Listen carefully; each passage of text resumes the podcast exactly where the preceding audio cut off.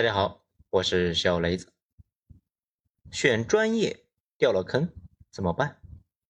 文章来自于微信公众号“九编”，作者二号头目。前几天呢，看到一个传的很广的帖子，是这样说的：了解到一组数据，全国快递员、滴滴司机和外卖小哥大概呢有将近一个亿。其实，在茫然不自知的情况之下。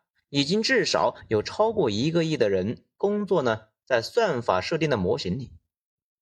有段时间，咱经常打车，和多个司机聊天，基本上证实了一个事情：无论司机每天多么的努力，每一个小时呢，平均收入是无限趋近于三十块的。当你运气好，接到一个长途大单之后，返程往往呢是接不到客。当你前面几个小时收入不错的时候，后面几个小时直线下降，算法可以用回归和拟合控制收入曲线。你可以跑得赢红绿灯，但绝跑不赢算法。滴滴如此，外卖呢和跑腿亦是如此。人类为隐藏在数据中心的算法大脑打工，这个剧情呢已经是悄然实现，只是啊很多人没有意识到而已。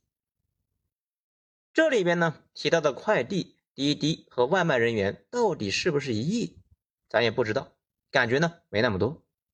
他们到底是不是困在算法里边，也不太清楚。不过呢，每小时平均收入三十块这个事呢，应该问题不大。咱们倾向于觉得这不是什么算法控制，就是呢最基本的经济学供需原理。大家知道吧？现在我国浩瀚如海的制造业，一个普通人工。一个小时呢，收入大概呢就在二十三块左右的一个波动。订单多的时候可能会冲到三十块，订单少的时候呢就跌到了十五块左右。尤其这两天高考结束了，南方那边呢又迎来了一大波的生力军，有的是高考成绩还不错，想出去呢体验生活，赚点钱给自己呢买个好电脑；还有的是没考上，准备呢进入社会。第一步，那必然是进场打螺丝啊！他们的加入一般会把行情呢带低一大截。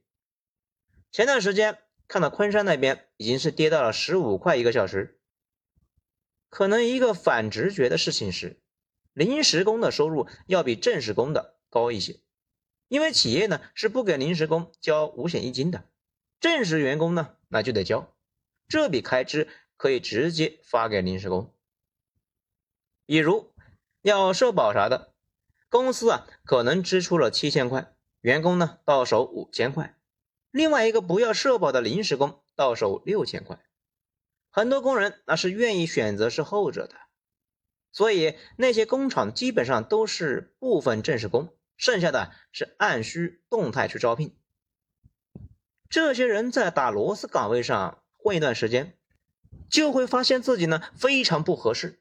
啊，这极少有人合适的，然后他们就会再来一波迁徙，去送外卖、送快递，有驾照的呢就是跑滴滴，等到外贸爆单，工厂招人的单价呢飙高的时候再回到工厂。而且啊，很多人理解的不一样的是，白领们怕加班，工人们呢却担心没班可加。工厂爆单的时候啊，加班多，赚钱也多，他们才会去。等到订单变少，没有班可加的时候，底薪根本就没有办法养活自己，他们呢又去干别的了。大家发现了没有？如果滴滴和外卖赚的钱比工厂高，工厂里面海一样的人力呢，那就会持续流出，直到把滴滴和外卖的收入啊也拉到跟他们差不多。这个意义上来讲，并不一定是算法来整那些从业者。背后真正的操控者呢，可能就是市场算法呀，只是让大家赚的钱均匀一些。当然了，时薪低可以通过加班使劲呢往上推。那比如在制造业，一般的玩法那就是每天十个小时，一周呢上六天，大家的工资主要是靠加班费来撑着。如果订单少，没了加班费，大部分人就会撤离。同理。滴滴司机们，如果每天呢朝九晚五的不加班，也赚不到啥钱。这两天呢，看到大家在选专业，咱们为什么会突然聊这个事情呢？我的意思是，并不是只有工人阶层有这个问题，其他行业也一样。任何行业稍微赚点钱，立刻呢就会涌入大量的人力，把工资打下来。大家可能不知道，有个职业叫摄影师，听着呢就是啊给拍照的。其实啊，这些年因为广告和自媒体需求暴涨，这伙人收入啊非常非常高。京城这边专业一些的，比大厂程序员那都有钱。这两年被大家注意到之后啊，大量涌入，已经呢是大不如前了。我国现在婴儿出生率是很低的，不过不代表人力啊就不充足。我国人口是从二零一七年之后呢开始下降的，那一年足足生了一千七百万。二零一七年的孩子今年呢正在小学入学，今年的小学入学压力呢那是依旧非常大呀。他们还有十六年大学毕业，不出意外的话，接下来十六年依旧是非常非常卷。以前也卷，但是呢，以前有很多空白的领域呢，去等着填充。每个行业在刚开始的时候，往往是需求足，而且随着产业规模变大，先入行的人还可以呢去做领导。但是随着几乎所有的行业都被塞的是满满当当，外面。还有几千万人一小时不到三十块钱，随时啊会冲进任何行业里面，把那些行业的工资给拉下来。最明显的是造船业，大家知道这个行业呢，属于我国最近呢这几年啊新崛起的一个强势行业，但是呢里边的从业者的薪酬啊怎么样呢？那也是一把辛酸泪啊。咱们了解了一下。并没有比土木老哥好太多。比如船厂需要大量的焊工，大家可能也听说过，焊工这一天呢七百，还一直缺人，这就很奇怪了。为什么会这样呢？这感觉不符合国情呢。正好咱们小伙伴呢有干这个的，说啊是他们的内部流传一个说法，说是电焊对人的身体伤害非常大，人员流动性很大。每年都有人听说是高薪入行，过不了多久啊，身上就出点症状，比如啊一直咳嗽，或者呢皮肤病。可能有小伙伴知道一个词叫尘肺，那些早期矿工啊，很多那都有这个毛病的。现在呢，不少焊工那也有，一旦出现毛病就撤了，而且年轻人一般是不去做，因为流传着。搞电焊容易生不出孩子来这个说法，于是处于是一直高薪却一直缺人的状态。以前咱们特别关注怎么成为一个优秀的人，最近这几年呢，更多的思考的是，万一真的不行怎么办？大部分的家长啊都觉得自己的孩子理所当然是前百分之十啊，可是呢，一个很现实的问题就是，现实世界里边大部分人真不行。不是说脑子有问题啊，只是不是那块读书料。毕竟有一半的人连高中都考不上，剩下那一半呢，混个本科那都超级费劲，更别说九八五了。哪怕在一个普通大学里边，想进计算机和医学院这些热门的专业，那都很难。没错，不少人呢还在那里纠结啊，当医生到底好不好啊？其实没啥可纠结的。医学院不是你想去就能去的，大部分人最后的结局只能够去一个不想去的大学，上一个不想上的专业，那这一辈子就输在起跑线上，一辈子就掉坑里了。这有一说一的讲啊，一步错，步步错。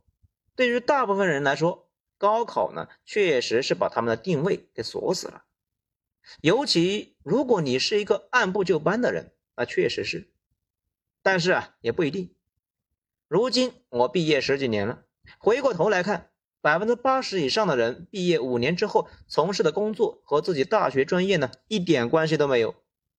毕业之后混的好坏跟成绩、大学成绩呢也没啥关系。如果以财富为标准，整体和学历正相关，但是也不是特别有决定性。还有不少人毕业之后没多久，那就基本忘掉了自己的毕业院校，从此呢就再也不提起，主要是啊用不着了。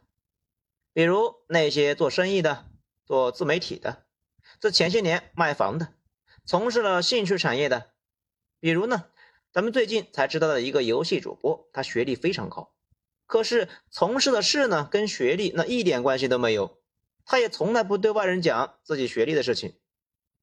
小财靠勤，大财靠运，运需要人去冒险去闯，但是人一般情况下呢。都是没啥出路了才去冒险，一帆风顺的人往往呢不会去冒险。于是那些学历高、条件好的，往往最后呢可能也就是一个中间层。社会上那些有钱人，普遍呢不是靠工资赚出来的，他们的学历呢普遍不咋地。当然了，也没人在乎他们的学历到底是啥样。所以说长期来看吧，专业可能没那么重要。重要的呢，反而是一些软素质，比如思想有没有弹性，能不能够充分的吸收各种观点，是不是能够参与某个项目，最关键的可能呢也是运气。那为什么要强调运气呢？因为对于大部分翻身的人来说，运气那才是决定性的。这个事呢不能告诉小孩，不过现实时间里确实是，中国人喜欢说。没有实力哪来的运气？其实呢，这就是割裂。有没有可能你那个实力也是运气的一部分呢？运气也是实力的一部分。而且相信运气呢，可以让一些人跳出可怕的宿命论。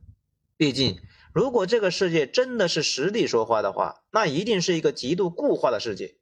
绝大部分人输在了子宫里，剩下的呢，输在了高考之后。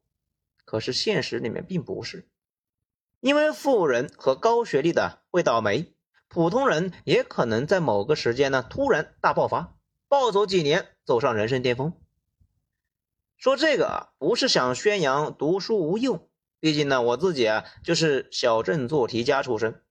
咱们是说，对于考上名校的不瞎折腾，这辈子呢混一个社会中间层也没啥问题。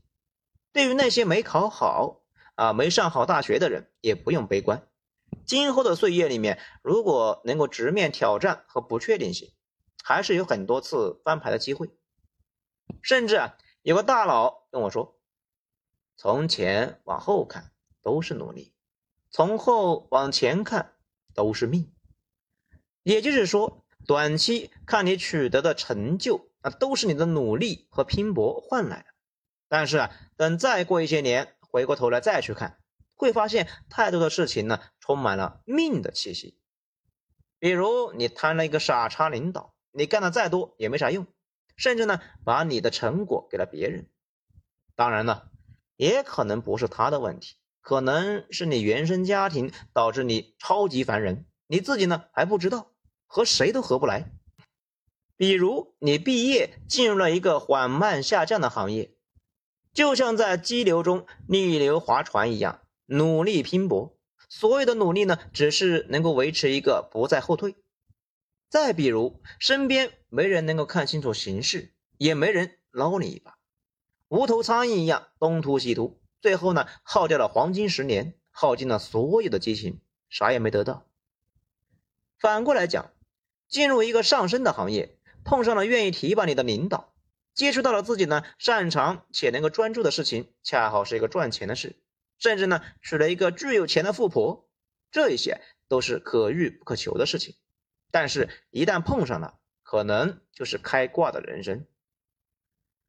娶富婆呢，这个事不是开玩笑。儿童的世界里面，逆袭靠的是实力；现实世界里边，男人阶级跃迁最重要的几个途径呢，就是去当。赘婿，或者靠别人的贵人往上捞，因为你可能很有才华，可是啊没本金。如果靠自己积累，那需要二十年，那黄金时期啊都过了，什么才华呀也不等你这么久啊。甚至呢，当初觉得你非常努力，得到了领导的认可，把你提拔了起来，多年之后呢，回过头来，可能才意识到，当时领导呢也在急切的找一个人来帮他，恰好你和他能够合得来。这一点呢，很多人没有上过班，不知道。其实啊，领导看重下属不一定是因为能力，能力当然重要，更关键的呢是一种合得来。人这一辈子啊，关键就是在茫茫人海里面找那几个跟你合得来的人。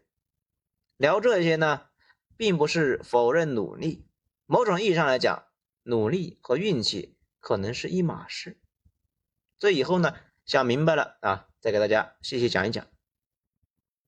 说一句很不合适的话，其实啊，对于百分之九十的大学生来说，大学四年都差别不大，不是搞对象就是玩游戏混及格，然后呢毕业走入社会。大家呢不要以为九八五的就不是这样，也一样。而且呢，跟大家理解不一样的是，大学搞对象这个事啊，是一部分人的事情。大部分人连个对象也没谈，学习呢也没咋学习，不知道啊在忙些啥。说到这里呢，大家可能觉得我这里呢要规劝大学生一定要心无旁骛的好好学习。不过如今三十好几了，心态又变了，觉得呢大家呀跟随自己的心那就好了，别混得太离谱就行。趁着年轻呢，把能做的都做了。劝大家一心学习，那几乎啊不可能的事。用一半心思学习上进，持续几十年，已经是牛逼的不得了了。太使劲了，往往很快就泄气了。毕业之后的时间会特别快，转眼就是十年，再转眼就是二十年。在这个长度上思考问题，会发现大学的那些知识呢，可能没那么重要，反倒是其他的一些经历呢更加重要。年轻的时候很难理解那些油腻的中年人为什么会喜欢盘串，或者呢喜欢跟个死人似的在那钓鱼，再或者开始折腾其他一些巨无聊的东西。别误会，绝对是混得好的才玩这些。如果一个中年人竟然开始钓鱼了，那他呢算过得不错的。绝大部分人被生活折腾的是死去活来，每天。睁眼就是车贷、房贷、老人医疗费，还有孩子学习不好，谈了一个傻逼领导，老婆呢天天嫌弃自己赚的少，全靠麻木来扛过那些漫长的中年时光。对于绝大部分人来说，尤其男性来说，三十五到五十岁那才是真正漫长的季节。好像男性在这个时候，你再想起来热血年代的那些事情，就跟想起来上古往事一样，或者呢，有点像杜甫晚年无限怀念年轻时候经历的开元盛世。当然呢，这里说的呢，不是鼓励大家混，而是说啊，不要虚度，去做有意义的事情。有意义的事呢，有很多种。流水不争先，真的是滔滔不绝。慢慢持续发力，不着急。好，今天内容以上，谢谢收听。喜欢的话给个五星评价。我是小雷子，咱们精彩下章说。